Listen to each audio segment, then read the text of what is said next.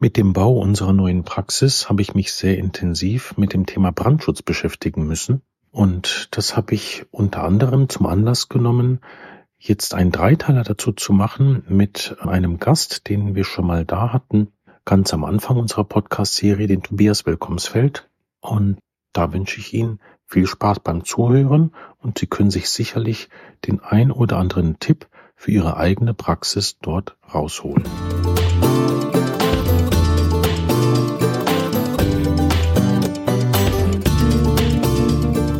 Willkommen bei Intradental, dem Podcast der für Ihre Praxiswissenschaft. Mein Name ist Thomas Lang und heute habe ich einen Gast, der schon einmal in einer ganz frühen Folge mit dabei war, der Tobias Willkommensfeld. Hallo Tobi.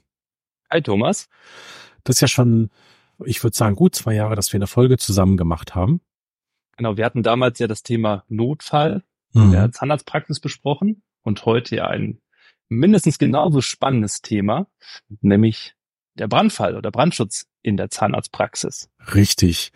Du bist ja Hauptbrandmeister. Bei dem Wort Hauptbrandmeister denkt man fast an ähm, jemanden, der Feuerwerkskörper aufbaut und kontrolliert abbrennt. ja, fast. Ähm, und zwar ist es so, dass ich ähm, bei der Berufsfeuerwehr in Düsseldorf tätig bin. Das heißt, ich führe da genau die Sachen durch, die sich jetzt gerade so die Hörer auch vorstellen. Ich fahre dann raus, wenn jemand ähm, Hilfe benötigt, wenn es brennt, wenn technische Hilfeleistung erforderlich ist. Bin im Rettungsdienst unterwegs mit dem Notarztfahrzeug und ja, bin schon viele Jahre dabei, das äh, Thema Notfall und Brandschutz gerade auch in den Arztpraxen und Zahnarztpraxen da weiter voranzubringen. Mhm. Ja, und das Thema, das ist ähm, mir persönlich sehr wichtig. Deshalb haben wir das auch heute zum Thema des Podcasts gemacht und wir kennen uns ja schon seit oh, über zehn Jahren, nein, 15 fast, irgendwie um den Dreh. Ja. Und ja, du bist ja mit meiner Frau zusammen immer Notarzt gefahren. Ja, absolut. Ja. Als sie noch in Düsseldorf tätig gewesen ist und da kann ich mich noch gut erinnern, was ihr alles für Sachen erlebt habt. Also Düsseldorf ist ja dann auch vor allem nachts ein heißes Pflaster. Äh, ja, es gibt sowohl die absolut herausfordernden ähm, Bandeneinsätze, die ja wirklich wirkliches Know-how, was wir da auch so ähm, auffahren können, wirklich erfordern. Ähm, und da gibt es natürlich auch die Einsätze, wo man mal nicht erforderlich ist. Aber im Gesamten kann ich auch da sagen, es gab keinen einzigen Tag, wo ich ungern dieser Tätigkeit nachgegangen bin. Also das ist wirklich ja. mit großer Freude auch verbunden. Hm. Also dein Job ist auch wirklich ein sehr universeller, so habe ich es aufgefasst. Also man braucht vielfältige Fertigkeiten und Interessen ähm, und kann sich da auch gut ausleben. Also sowohl sportlicher Ehrgeiz, aber auch, ich sag mal so, das ist schon relativ brainy, was ihr da alles machen müsst. Ja, das, absolut. Also, so habe ich es jedenfalls aufgefasst. Und du betreust viele Zahnarztpraxen, nicht nur Zahnarztpraxen, aber aber viele dadurch, dass äh, wir uns lange kennen. Ich weiß gar nicht, ob das auch, ob du darüber da, dann dazu gekommen bist, in Zahnarztpraxen Notfalltrainings anzubieten und jetzt auch diese Brandschutztrainings. Ja, das, ähm, das war, also ganz, äh, ganz kurz Exkurs. Ähm, das war so, wir kommen ja durch den Rettungsdienst und durch die Feuerwehr, kommen wir häufig in Situationen hinein, wo es sich um diesen Ernstfall dann auch dreht. Ja. Und da ist mir aufgefallen, dass die Teams mit wirklich wenig Schulungsmaßnahmen, mit ähm, etwas Engagement, mit einer doch dann auch eintretenden Regelmäßigkeit, mhm. doch so viel Handlungssicherheit auch erfahren können, dass die Situation dann, wenn es dann wirklich darum geht, habe ich einen Brand geschehen oder habe ich einen Notfallpatient in der Praxis, mhm. dann gut reagieren können. Ja. Und aus dem Grund ist damals halt das Schulungskonzept entstanden, genau angepasst auch an die Fachrichtung mit den Bedürfnissen der einzelnen Fachrichtung. Ja. Das ist da wirklich ein ganz wichtiger Punkt, ähm, weswegen das auch gut funktioniert für die, für die Praxen. Das Entscheidende finde ich ist, dass man auf der einen Seite über die Thematik gut Bescheid weiß und das kannst du sehr praxisnah vermitteln, weil du ja Notfälle in den Praxen simulierst und dann das Team in diese Situation kurzzeitig hineinversetzt, wie jetzt ein Notfall aussieht, ähm, sei es jetzt ein Patient, der bewusstlos wird oder irgendwie Krampfanfälle hat, den du dann simulierst in der Praxis und dann muss das Team damit klarkommen, dich irgendwie aus der Situation des Notfalls herauszuholen. aber eben auch, wenn du diese Brandschutztrainings machst, ist der Fun-Faktor, der bleibt dann nicht zu kurz. Also sprich, äh, wie man äh, simuliert, dass auf einmal die Praxisräume vollgeraucht sind und man dann den Weg nach draußen finden muss, als auch, dass man wirklich den Umgang mit dem Feuerlöscher praktisch übt, also wirklich praktisch übt, weil dann ein Feuer simuliert wird und man dann jeder die Aufgabe bekommt, dieses Feuer dann auch zu löschen und das ist ein echtes Feuer. Ja. Klar, das wird dann draußen gemacht mit einem, mit einem Brandsimulator, aber das ist, das ist eine Sache, die würde ich fast sagen, wie so ein, fast wie ein Team-Event oder ein Teamausflug ist, weil das halt extrem interessant ist und sehr praxisnah. Deshalb ist das überhaupt nicht irgendwie was Langweiliges. So habe ich es gar nicht empfunden, sondern die Leute sind halt dann, ja, am Ende des Tages haben die eine Menge gelernt, aber die hatten auch eine Menge Spaß gehabt. Ja, ja, ähm, und sei es, wenn sie quasi auf das Löschen des Brandes warten, dass man noch parallel dazu Bratwürste macht. genau, oder das bekannte Stockbrot. Oder das bekannte Stockbrot. ja. Also da kann man sehen, das Feuer kann man ja vielfältig einsetzen. Wenn auch das ein anderes Feuer ist, aber da verraten wir nicht zu viel darüber, wie die Kurse aufgebaut sind. Wir haben uns jedenfalls vorgenommen mit dem, mit dem Umzug in unsere neuen Praxisräume, dass wir dieses Thema also dass wir unsere Praxisräume dafür nutzen, dieses Thema erlebbar zu machen, auch für größere Gruppen. Das heißt, wir werden dort mehrmals im Jahr solche Events veranstalten, wo das Thema Brandschutz und auch Notfalltraining vorkommt. Und das wird so ein Konzept sein, wo wir das sowohl für unsere, für alle Zahnarztpraxen offen gestalten, als auch für unsere Überweiser in einer besonderen Art und Weise gestalten. Da kommen wir vielleicht später auch nochmal drauf oder machen da noch ein paar Hinweise dazu. Aber jetzt erstmal rein zum Thema Brandfall. Ich fange jetzt mal so provokant an. So eigentlich brennen ja Zahnarztpraxen gar nicht so häufig, Tobi, oder? ja, da fragst du jetzt natürlich genau den richtigen. Ich, weil ich, meine Thematik ist natürlich auch, wir's Hahn raus, wenn es irgendwo brennt, ob mhm. das jetzt die Wohnung ist, äh, das Zimmer, der Keller, der Gewerbebetrieb oder auch die Praxis. Ganz speziell schwebt mir wieder eine Praxis gerade vor, mhm. ähm, wo es nämlich da auch zu einem Brandfall gekommen ist. Und äh, das würde ich gerne einmal kurz schildern. Mhm. Das war ähm, ungefähr, ungefähr ein Jahr her ist das. Und die Praxis hatte den Brand zwei Monate nach Neugründung. Mhm. Also eine junge Zahnärztin, die sich da niedergelassen hat, die ganze Praxis neu, neue Einrichtung, neue Küche, neuer Kaffee-Vollautomat, also wirklich mhm. von unten bis oben einmal alles neu und alles schick. Und die Mitarbeiter kamen am Montag in die Praxis, wollten die aufschließen und haben sich gewundert, wer denn die schwarzen Vorhänge aufgehangen hat von mhm. den Scheiben. Das waren allerdings keine Vorhänge, sondern es war oh schwarzer oh Brandbau. Wow, ja. Ja, wie ist das weitergegangen? Ja. Ähm, wie, was hat sich da herausgestellt? Der Kaffeevollautomat, vermutlich, vermutlich der Kaffeevollautomat mhm. hatte einen technischen Defekt. Da ist es dann auch zu einem Schwelbrand gekommen. Mhm.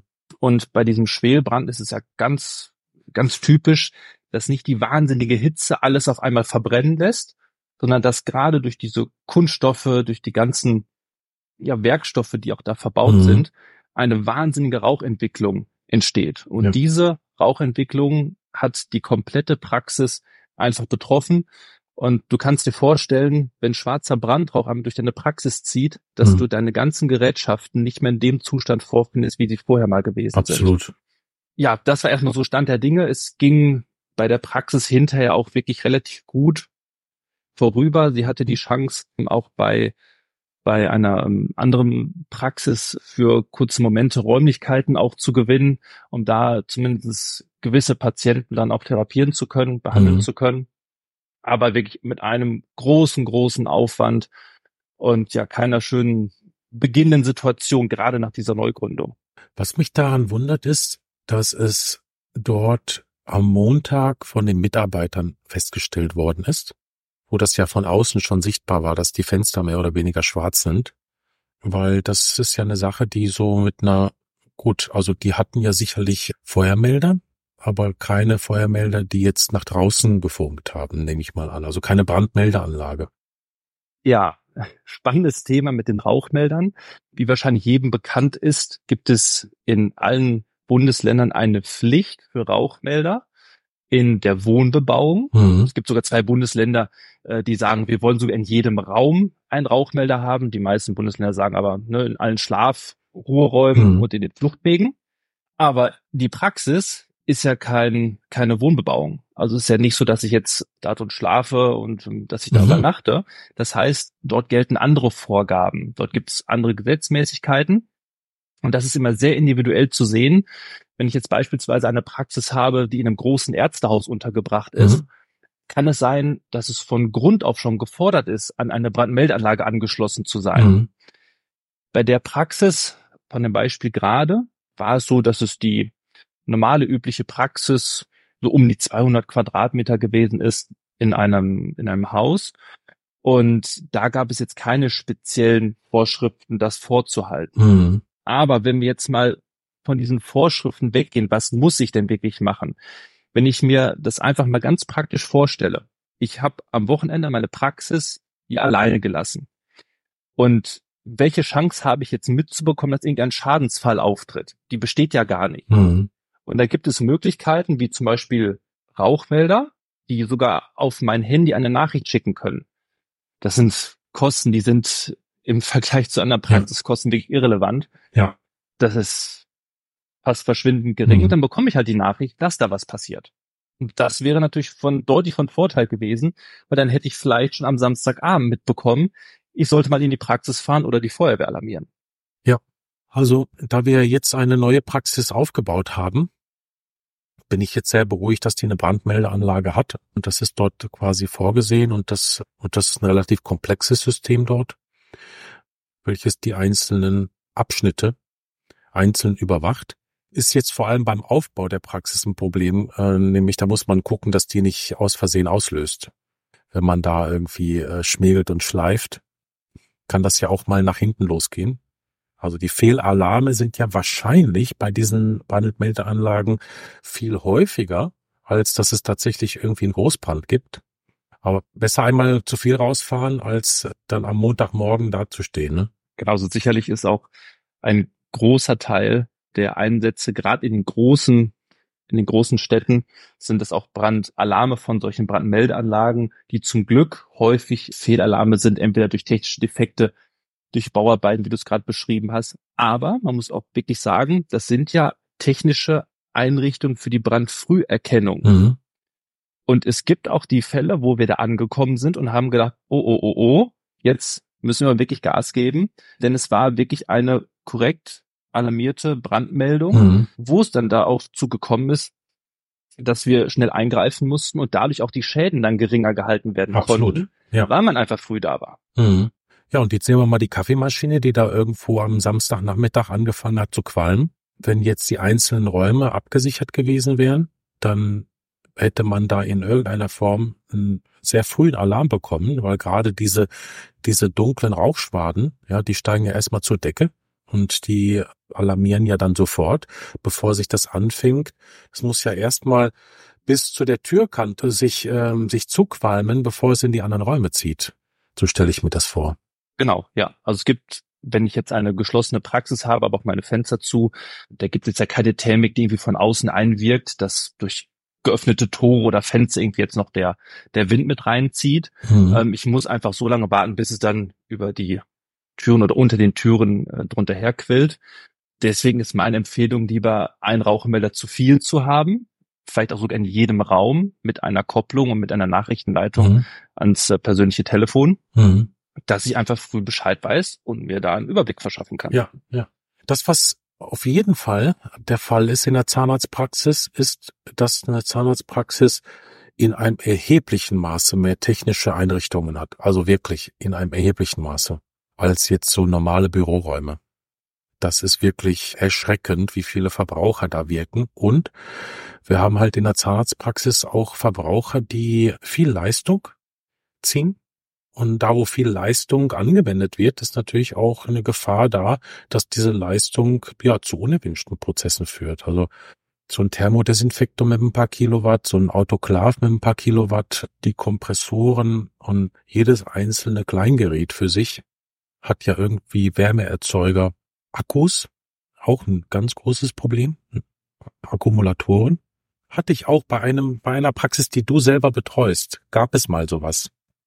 Hast du, glaube ich, gar nicht mitbekommen. Die Praxis, die du in Wetter betreust.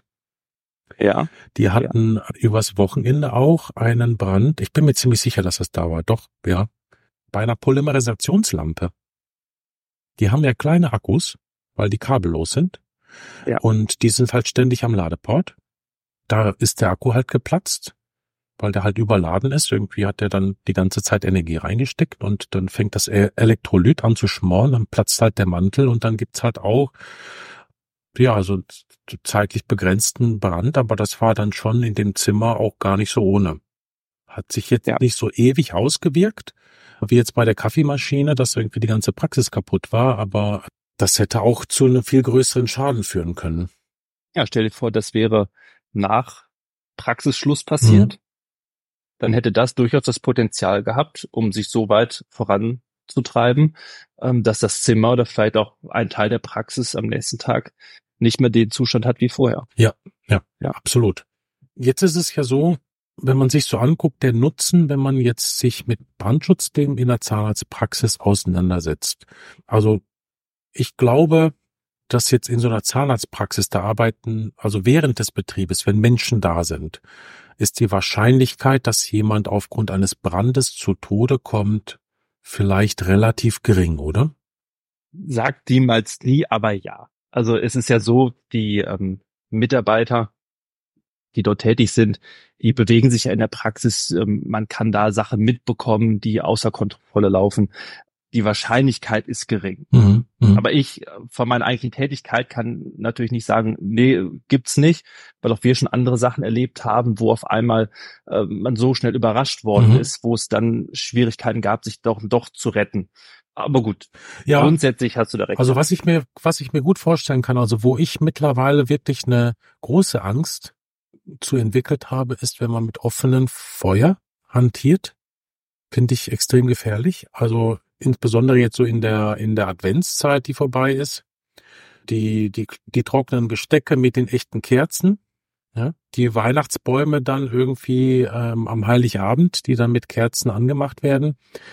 Äh, da muss ich sagen, da habe ich einen Heidenrespekt davor, weil das ist ja wirklich das, wenn da einmal eine Flamme auf so ein leicht getrocknetes Gesteck oder sowas fällt, dann gibt's innerhalb von Sekunden einen richtig heftigen Brand oder einen Weihnachtsbaum. Ja, es geht ja wirklich ganz schnell. Und solche Sachen stehen ja manchmal, also vor allem jetzt diese, diese Adventsgestecke, direkt im Rezeptionsbereich. Und das kann ja dann auch wirklich genau der Flucht, also da ist ja oft der erste Fluchtweg. Ja, also da kenne ich auch eine Praxis, die hatten einen Adventskranz im Eingangsbereich mit echten Kerzen und der hat dann auch Feuer mhm. gefangen und die mhm. konnten, ich meine, das waren so um die zwei Wochen den Eingangsbereich, die Anmeldung nicht nutzen. Ja. Und ich glaube, das ist jedem Hörer auch klar, wenn ich meinen Eingangsbereich, wo sich ja alles dreht mhm. im Laufe des Praxisalltages, dass es ziemlich uncool ist, da keine, keine Tätigkeit zu haben. Ja die haben danach umgestellt auf elektrisch betriebene Kerzen. Ja, ist, glaube ich, eine gute Da gab es keine echten mehr. Ist, glaube ich, eine gute Idee. Aber das stellt auch direkt die Frage nach dem zweiten Fluchtweg. Und ich denke, da muss man sich dann schon die individuellen äh, Gegebenheiten anschauen. Das ist ja jetzt, wenn man, wenn man neu baut, ja Pflicht, dass man in jedem Raum einen zweiten Fluchtweg anbietet. Weitestgehend. Also das war jetzt, genau. das war jetzt bei der ja. Genehmig bei dem Genehmigungsverfahren unserer neuen Räume hat das eine große Rolle gespielt und da haben wir uns wirklich viele Gedanken machen müssen, vor allem weil der zweite Fluchtweg manchmal auch durch die geplante Einrichtung versperrt ist, haben wir dann noch mal ein bisschen umgeplant. Und bei zweiten Fluchtweg ist das schon so, das ist dann schon sehr vorteilhaft, wenn man das durchspielt mit dem Team und das auf einer regelmäßigen Art und Weise. Das heißt, dass man sagt, okay, wir sind jetzt hier und wir können nicht über den normalen Fluchtweg raus, was machen wir? Ne, wie verhält man sich? Und das einfach praktisch erlebbar zu machen, ähm, zusammen damit, dass man dann vielleicht auch nicht gut atmen kann, auf dem Boden kriechen muss und auch nicht wirklich gut sieht, wenn das dann auch noch in einer Situation ist, wo vielleicht auch das Licht ausgefallen ist und es draußen dunkel ist und dann Orientierungslosigkeit herrscht. Sind das, glaube ich, schon so Themen, wenn man das immer in einem regelmäßigen Rhythmus durchspielt, dann setzt es eben das in Gang und das habe ich bei deinen Kursen immer sehr geschätzt, dass du zwar auf der einen Seite breit in die Thematik einführst, aber dann auch sagst, wenn, wenn es zum Ernstfall kommt, muss man mit einfachen Handlungen aus dieser Situation, aus der Gefahrensituation herauskommen und darf halt nicht in Panik verfallen. Genau, das nochmal kurz zu den, zu den Rettungswegen. Also es ist so, dass wir immer zwei Rettungswege benötigen. Der erste ist in der Regel der bauseits vorhanden auch das Treppenhaus zum Beispiel. Der zweite Rettungsweg, der wird auch von der Feuerwehr mitgebracht, zum Beispiel über Drehleitern oder tragbare Leitern. Es sei denn, ich habe verschiedene Gebäude oder Nutzungsarten. Mhm. Ja, man kann sich vorstellen, wenn ich jetzt ein großes Hochhaus habe oder ein Krankenhaus, dann äh, kann die Feuerwehr zwar mit einer Drehleiter ans Fenster fahren, aber nicht 50 Leute evakuieren. Mhm.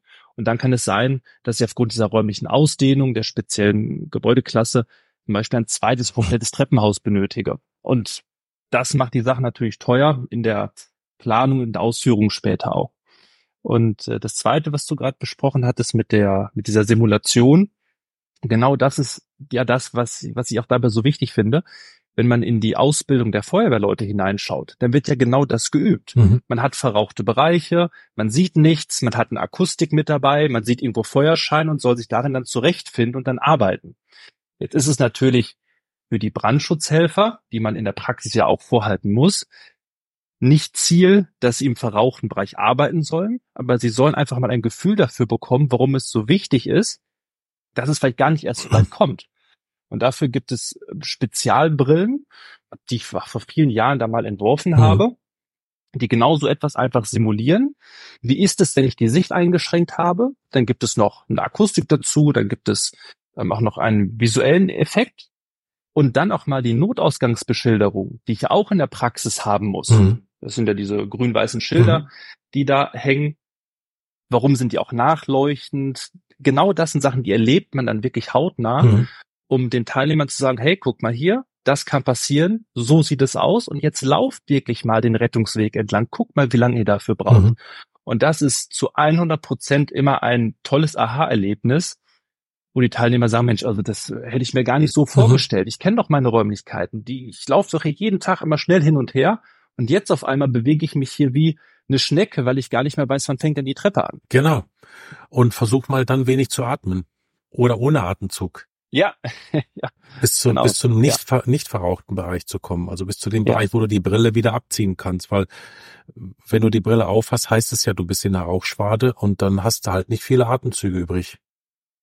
Genau, also in der Regel spricht man so von drei bis fünf Atemzügen von diesem schweren schwarzen Brandrauch, bis dann auch eine Bewusstlosigkeit eintreten mhm. kann. Daran verstirbt man noch nicht direkt, ja. aber ich kann mich ja dann nicht mehr selber retten und ja. bleibe ja dann in dieser Atmosphäre liegen. Ja. Und die meisten Personen, wie du gerade am Anfang schon gesagt hast, äh, die verbrennen nicht, sondern die versterben an der Rauchgasinhalation mhm. und auch den Folgeerkrankungen, teilweise Wochen später noch im, äh, in der Klinik. Ja, ja, absolut. Da ist ja dann auch das große Thema mit dem wirklich schleichenden Gift, also das Kohlenmonoxid. Spannend. Das ist wirklich ein spannendes Thema, weil mit dem Kohlenmonoxid bin ich schon häufiger in Kontakt getreten. Jetzt bin ich gespannt. ja, weil das, also das ist ja ein, das ist ja, also CO2, das Kohlendioxid ist ja auch giftig, aber da brauchst du halt eine hohe Konzentration und dann setzt ja eher so eine Schläfrigkeit ein. Das verschiebt ja dann auch im, im Blutkreislauf äh, eben den äh, pH-Wert und wirkt halt ganz anders. Aber das Kohlenmonoxid ist ja so, das hat ja so eine starke Bindung zum Hämoglobin, dass der Sauerstofftransport nicht mehr möglich ist. Und das kann dann, wenn du eine niedrige Konzentration über eine längere Zeit einatmest, kann das halt einfach zur, zur Bewusstlosigkeit und auch zum Tod führen und du kannst die Leute ja dann auch durch Sauerstoffgaben nicht mehr retten. Also das, äh, das Thema hast du ja im Rettungsdienst ganz häufig gehabt. Ja, also tatsächlich ist die Vergiftung mit Kohlenstoffmonoxid etwas, was leider relativ regelmäßig auch vorkommt. Mhm. Und es ist halt ein sehr, ein, ein sehr tückisches Gas, ähm, wie du schon gesagt hast, also es bindet sich ja zwei bis 300 Mal lieber an das Hämoglobin als Sauerstoff. Mhm. Das heißt also, der Körper ist da sehr empfänglich für und wenn dann die Sauerstoffträger besetzt sind, gibt es da keinen Platz mehr ja. für den eigentlichen Sauerstoff, den wir benötigen. Mhm. Das Gas an sich ist ungefähr gleich schwer wie Luft mhm. und dadurch ist es jetzt nicht wie beim Propan von, von der Grillgasflasche, dass sich das in Gruben und Senken sammelt, mhm. sondern es wabbert halt so durch den ja. Raum durch. Ja. Und dadurch kann es auch wirklich durch schmale Ritzen, das hat ein Gas, auch durchtreten. Mhm. Und wir finden das häufig vor, sobald eine vollständige, unvollständige Verbrennung auch stattfindet, zum Beispiel bei den ähm, bei, bei Gasheizungen. Mhm. Ne, das wäre so ein Beispiel, nicht regelmäßig gewartet, nicht regelmäßig der Schornsteinfeger da gewesen, weil gerade die Dohlen, die Vogelart, die nisten auch gerne in den Schornstein. Mhm. Wenn die mhm. da schön ein dichtes Nest bauen, dann können diese die Abgase nicht mehr vernünftig aussteigen. Ja und dadurch staut sich das zurück oder technische Defekte. Und da gab es in der Vergangenheit wirklich schon häufig ganz dramatische Situationen, weil die Patienten, die bekommen das ja nicht mit. Mhm. Die sind dann abgeschlagen, haben vielleicht Kopfschmerzen, schieben das auf Erkältungssymptomatiken hinzu. Genau. Und dann auf einmal rufen vielleicht Angehörige den Rettungsdienst, ähm, wir kommen vorbei und wir haben extra Warngeräte, mhm. die uns dann auch davor schützen. Und dann kommt das Ganze erst ins Rollen hinein. Ja. Da kann ich mich erinnern, dass meine Frau mir da mal gesagt hat, als das mal ein paar Mal bei euch aufgetreten ist, hattet ihr dann auf einmal diese Warngeräte immer dabei. Genau. Ja. Und dann hat sie gesagt, irgendwo gab es da mal einen Einsatz, dann sind die schon die Treppe hoch und dann fingen die Geräte an zu piepen. Ja. Und dann wussten sie ja. schon, okay. Da kann man dann auch in der Regel nur mit umluftunabhängigen Atemschutzgeräten, halt auch von der Feuerwehr, ja. ähm, sich in den Räumlichkeiten dann auch bewegen, ähm, weil das halt für uns natürlich auch gefährlich ist. Absolut.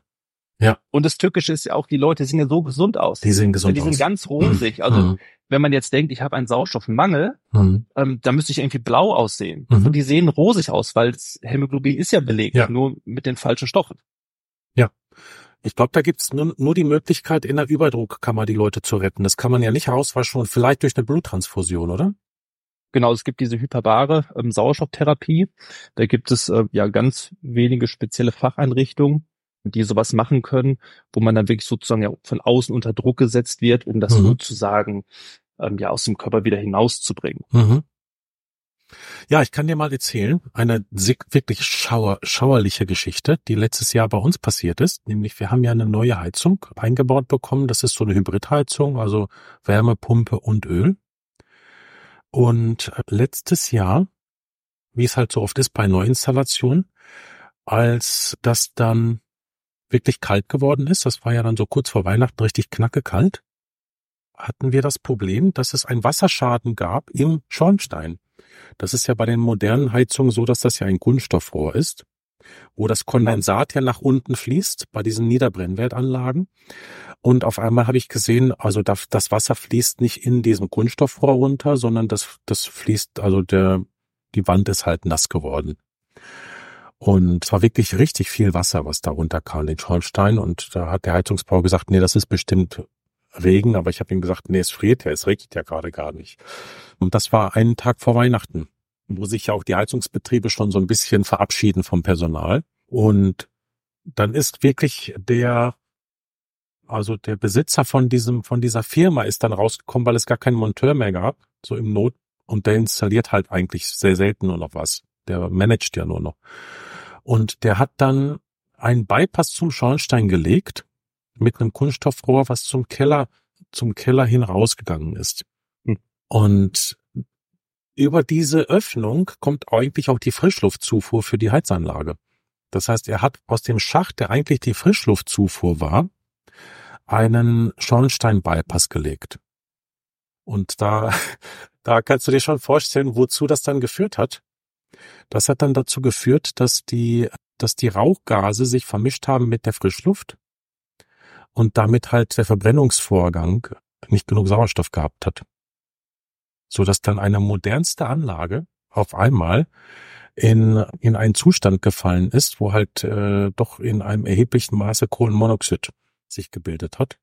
Das war glücklicherweise so, dass ich ja eine Stunde nachdem der da war, nach Hause gekommen bin und dann so das Gefühl hatte, hier stimmt irgendwas nicht. Ja. Und dann habe ich halt quasi, bin ich dann in den Keller gerannt und das war wirklich irgendwie sehr, sehr komisch. Man hat auch ein bisschen was von diesen Öl-Rauchgasen, hat man auch in der Luft gehabt, aber nicht jetzt so wahnsinnig viel. Aber ich habe jedenfalls dann äh, komplett alles aufgerissen, alle, alle Türen aufgerissen und da quasi stoßgelüftet, die Heizung außer Betrieb gesetzt und halt allen verboten, hier runter zu gehen. Ja, mir ging's danach wirklich richtig lange schlecht. Okay. Jetzt äh, meine Frage, hattest du einen Kohlenstoffmonoxid-Warnmelder? Habe ich, aber den habe ich tatsächlich nur in dem Kaminzimmer, nicht in dem Heizungsraum. Ja. Das haben wir damals, wir, wir haben ja hier eine offene, offene Feuerstelle, deshalb wollte ich das da haben, weil ich gedacht habe, das ist die einzige Stelle, wo das entstehen kann. Das ist quasi so das und äh, es hat nicht ausgereicht, also die, es war nicht so viele Rauchgase da, dass jetzt der normale Brandmelder ausgelöst hat. Dafür hat das nicht ausgereicht. Genau, das ist ja auch ein mhm. wichtiger Unterschied, der vielen gar nicht so geläufig ist. Das, wo wir gerade darüber gesprochen haben, auf diese Rauchmelderpflicht, das ist wirklich ein Rauchmelder. Das sind häufig photoelektronische Melder, mhm. die sobald Rauchpartikel diese Kammer durchströmen, dann alarmieren. Mhm. Da wird, das würde niemals auf Kohlenstoffmonoxid ansprechen, sondern CO-Melder sind wirklich nur für dieses Gas ja. ja auch geeignet. Und wie du es ja auch schon hattest für den Kamin, ich kann wirklich jedem empfehlen, egal, also wenn man jetzt keinen Kamin zu Hause hat, wenn man die Luftwärmepumpe zu Hause hat und keinen Verbrennungsvorgang zu Hause, ja, dann kann man darauf verzichten. Mhm. Aber das haben ja die meisten äh, durchaus nicht so. Würde ich immer raten, sich einen Kohlenstoffmonoxidmelder auch zuzulegen, vielleicht auch zwei. Mhm. Die kosten in diversen Geschäften so um die 20 Euro. Und das ist halt die einzige Chance, dass man dahinter kommt, dass Kohlenstoffmonoxid ausströmt. Ja. Das ist wirklich so diese stille, lautlose Gefahr, die da ähm, auf einen warten kann, genau wie du es beschrieben du hast. Du das auch war nicht. der Fachbetrieb. Ja. Hm, das ist geruchlos. Ja. Und das akkumuliert so, nicht. das akkumuliert so, dass es halt, dass es mit jedem, mit jedem Atemzug hast du halt immer weniger Erythrozyten, die Sauerstoff transportieren können. Ja. Und das Verrückte ist ja auch, dass deine Pulsoximeter dir eine hohe Sauerstoffsättigung suggerieren. Genau. Weil es ist ja belegt. Ja. Also es ist ja belegt, ja, ja, nur genau. mit CO, nicht mit C, nicht mit äh, O2. Das heißt, du kannst den Sauerstoffmangel, dem der Mediziner, der Arzt kann den Sauerstoffmangel nicht nachweisen über die normalen Sensoren, die er benutzt. Das ist das Verrückte. Ja. Wir haben im Rettungsdienst haben wir da Messgeräte über die Ausatemluft, mhm. etwas ähm, ja, okay. anfänglich schon mal eingrenzen zu können. Aber das bedingt natürlich auch erstmal, dass wir überhaupt erstmal da sind. Mhm. Das ist mhm. ja klar. Ja, interessant. Das Makabre an dieser Geschichte, die ich gerade erzählt habe, ist, dass in dieser Nacht jemand an Kohlenmonoxid verstorben ist. Das ist. Aber nicht bei euch. Das war tatsächlich im Nachbarhaus. Oh. Das ja. war das Makabre da dran, wo ich mir dann echt gedacht habe, das kann doch nicht wahr sein. Ja. Weil halt, es war wirklich bitterkalt, das war halt wirklich so minus sieben, minus acht Grad, also eher so selten, dass es so kalt ist, ne? Und hier, du kennst ja bei uns diese, diese lose Bebauung. Die meisten heizen ja hier mit Holz. Und ähm, das ist wirklich im Nachbarhaus, ist, ist quasi der, der Mann, der da quasi so eine Feuerstelle betreibt, ist dann verstorben. Die Frau ähm, hat das überlebt, hatte aber dort auch Vergiftungserscheinungen. Das war schon ziemlich, ja, das ist dramatisch. ziemlich dramatisches Weihnachtsfest. Ja, ja. Ja. Und äh, wenn, wenn man selber irgendwie einen Tag vorher äh, da so betroffen war, da denkt man sich so, das kann doch nicht wahr sein. Also da, da denkt man immer so, kann ja kein Zufall sein. Auf der anderen Seite sind Zufälle genau so. Die häufen sich manchmal ohne, ohne Grund. Ja. So ist das. Ich denke, wir, hat, wir hatten ja vor, Tobi, dass wir aus diesem Thema Brandschutz in der Zahnarztpraxis einen Dreiteiler machen dass wir jetzt erstmal den ersten Teil abschließen. Und im zweiten Teil haben wir uns vorgenommen, die ganzen, ja, den ganzen behördlichen Kram mal aufzuarbeiten. Also welche Pflichten ein, ein Praxisbetreiber hat und was halt regelmäßig ähm, in so einer Praxis in Richtung Brandschutz unternommen werden sollte. Und in der dritten Folge wollen wir halt wirklich ein bisschen praxisnäher reingehen und über das Thema äh, Feuerlöscher sprechen. Hm? Genau, spannendes Thema. Dann freue ich mich schon auf die nächste Folge mit dir, Tobi, und sag mal bis bald. Prima, Dankeschön, bis bald.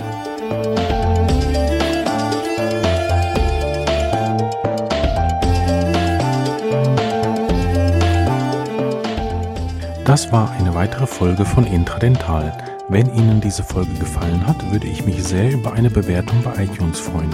Dadurch erhöhen Sie die Sichtbarkeit für interessierte Kollegen.